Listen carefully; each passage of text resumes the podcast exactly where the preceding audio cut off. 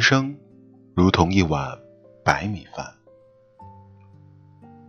大多数时候，我们对一顿饭流连忘返，是因为美味的菜，而不是那碗米饭。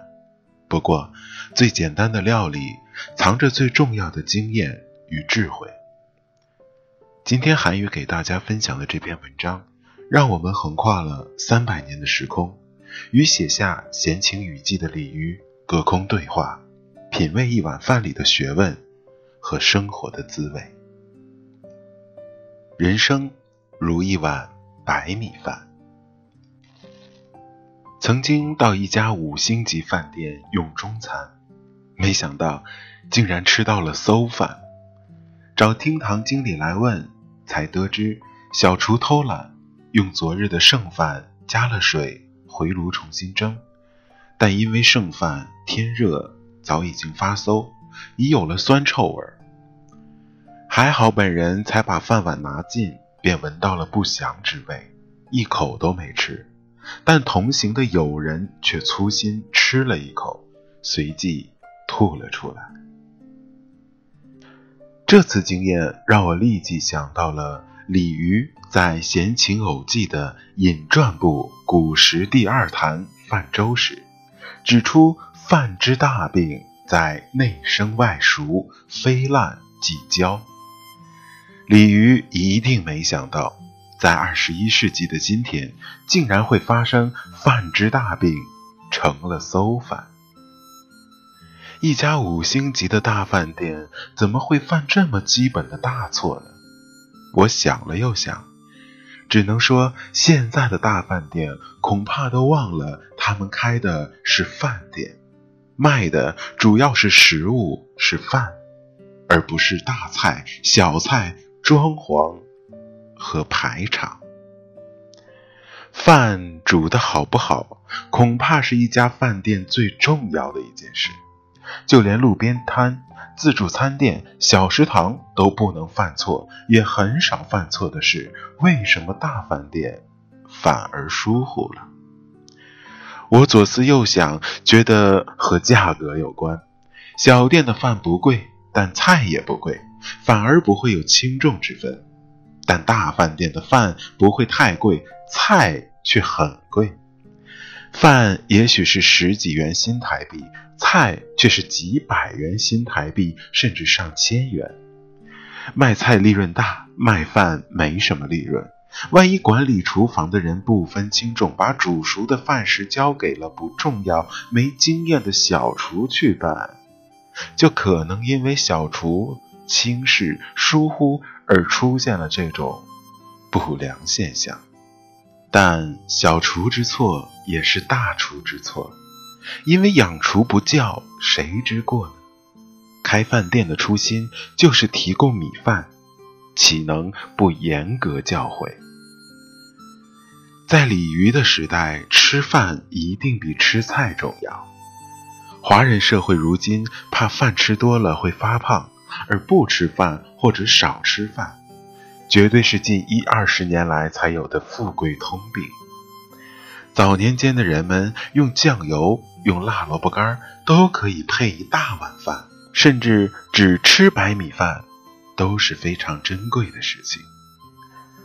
过去的人天天吃饭，一定要懂得煮饭，但吃饭容易，煮饭却不容易。现代人在家多依赖电子锅，可如果哪天停电了，不一定有人懂得如何用煤气或柴火烧饭。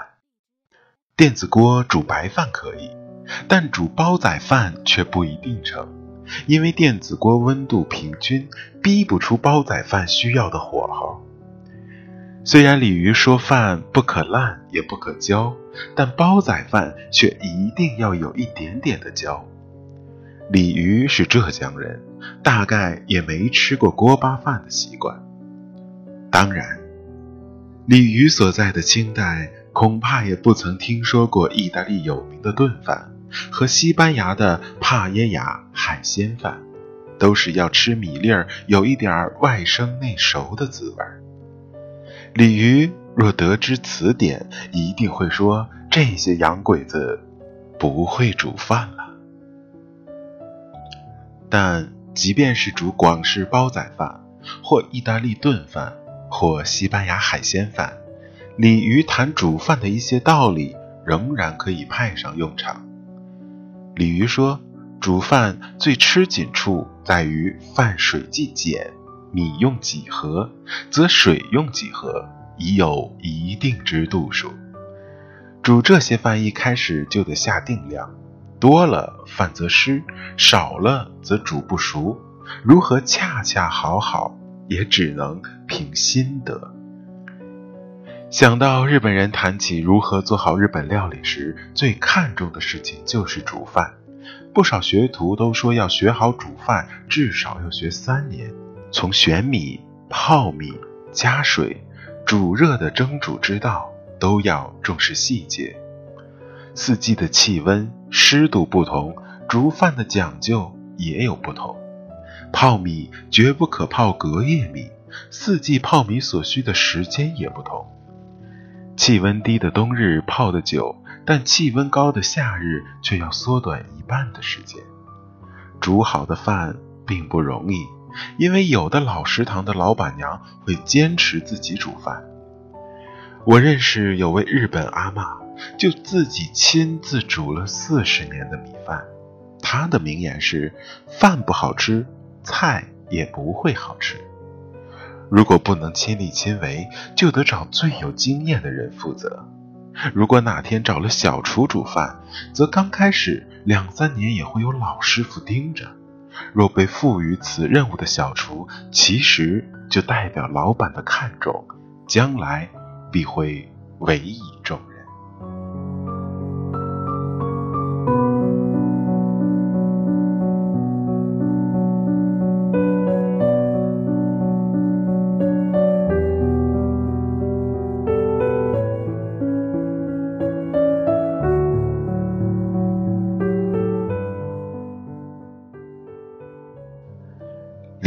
在《闲情偶记》中谈如何煮好饭，却没谈如何选好米。恐怕在那个时代，不像今天可以买到世界各地的米。江浙一带是米乡，嘉兴就产好米。嘉兴米是温带气候的米，和日本新泻地区的月光米比较相似。日本人占据台湾时期，引进了月光米种，种出了蓬莱米，就很受台湾人和江浙人的喜爱。江浙人是吃不惯荷兰人从东南亚引进而种成的鲜米的。煮饭学问大，要从选米开始。新米最香，但粘稠性较弱。有人会用八分新米配上两份旧米来煮饭，兼得香糯之感。至于米种的选用，日本人爱吃粘稠性高的蓬莱米，东南亚人吃的是口感松脆的鲜米。一般人认为蓬莱米比较甘甜，口感也滑顺，但鲜米炒饭却特别的好吃。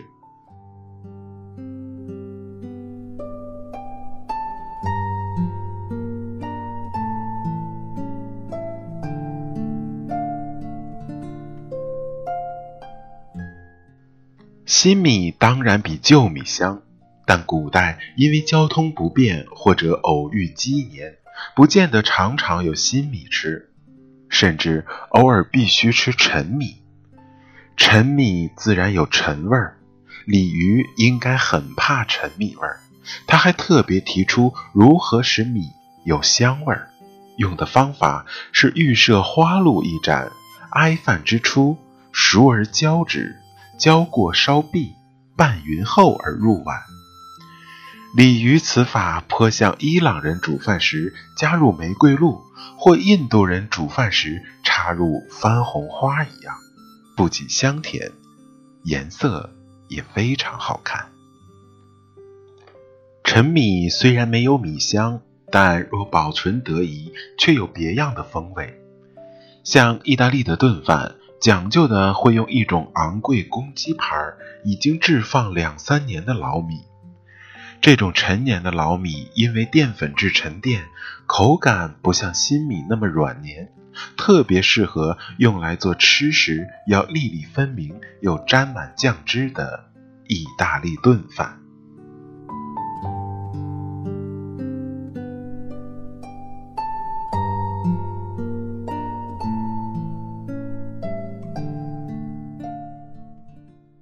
说到炒饭，不管是用鲜米或是蓬莱米煮出的饭，一定要用冷饭。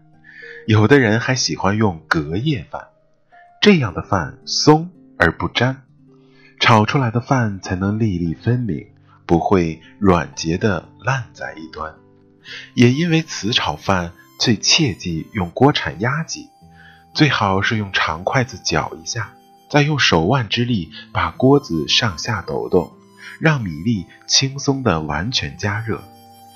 炒饭可用冷饭，但煮饭却绝不可用冷饭回蒸。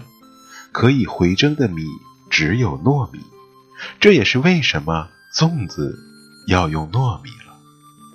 因为一般米饭蒸煮后会定型，加水回蒸根本蒸不透米芯儿，米粒吃起来内外口感不均。这正是生米煮成熟饭的“熟”字的道理。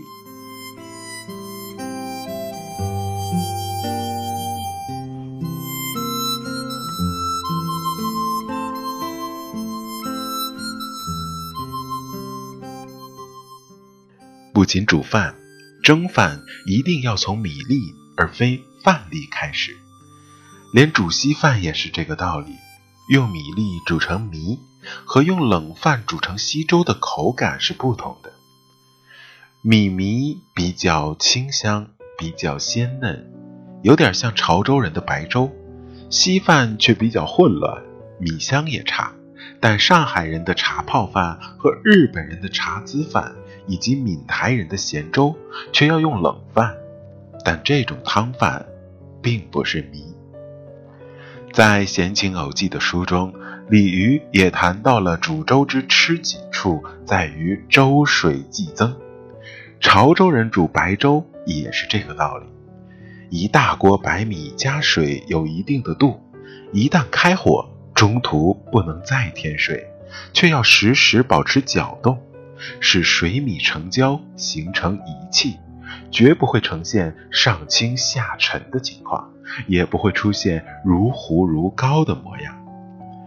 早年间，我常去香港的九龙城寨一带的潮州馆，吃喝白粥搭配打冷小食，那样的白粥，就是我相信一定会讨得戴翁老欢心的。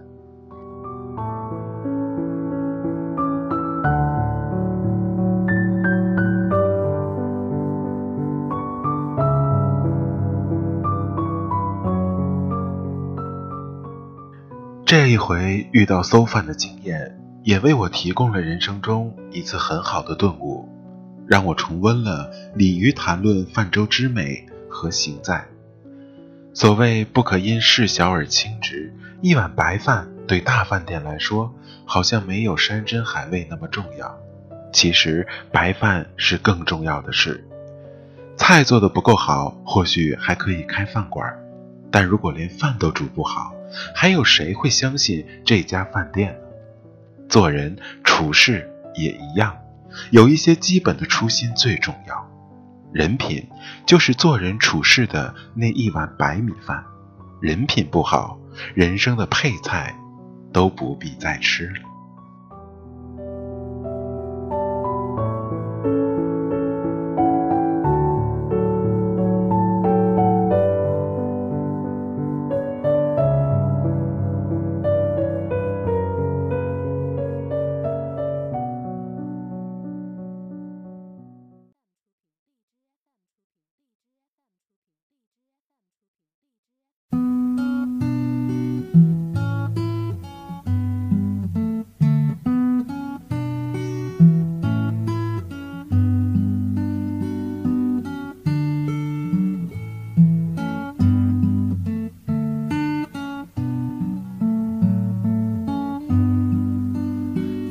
が吐いた白い木が今ゆっくり風に乗って空に浮かぶ雲の中に少しずつ消えてゆく。遠く高い空の中で手を伸ばす白い雲。君が吐いた息を吸ってぽっかりと浮かんでる。ずっと昔のことのようだね。川面の上を雲が流れる。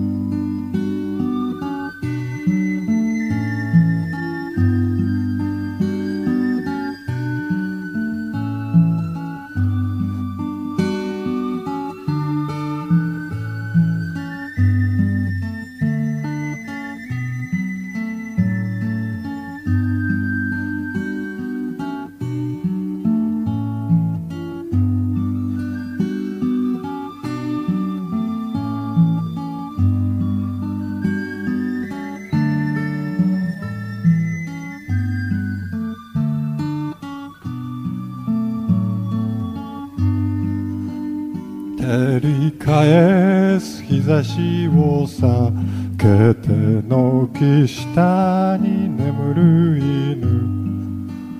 思い出もあの空の中に少しずつ消えてゆく。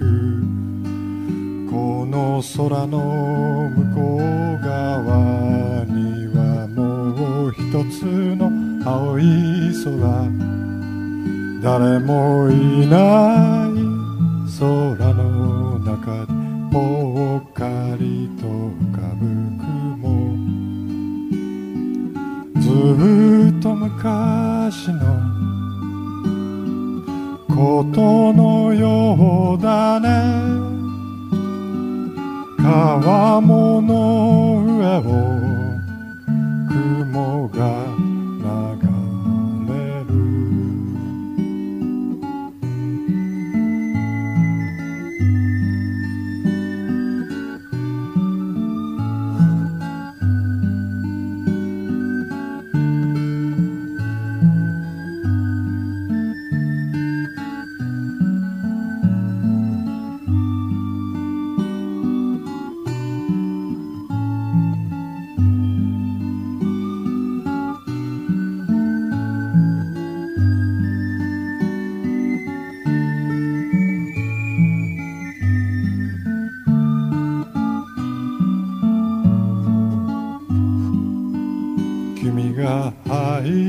하시로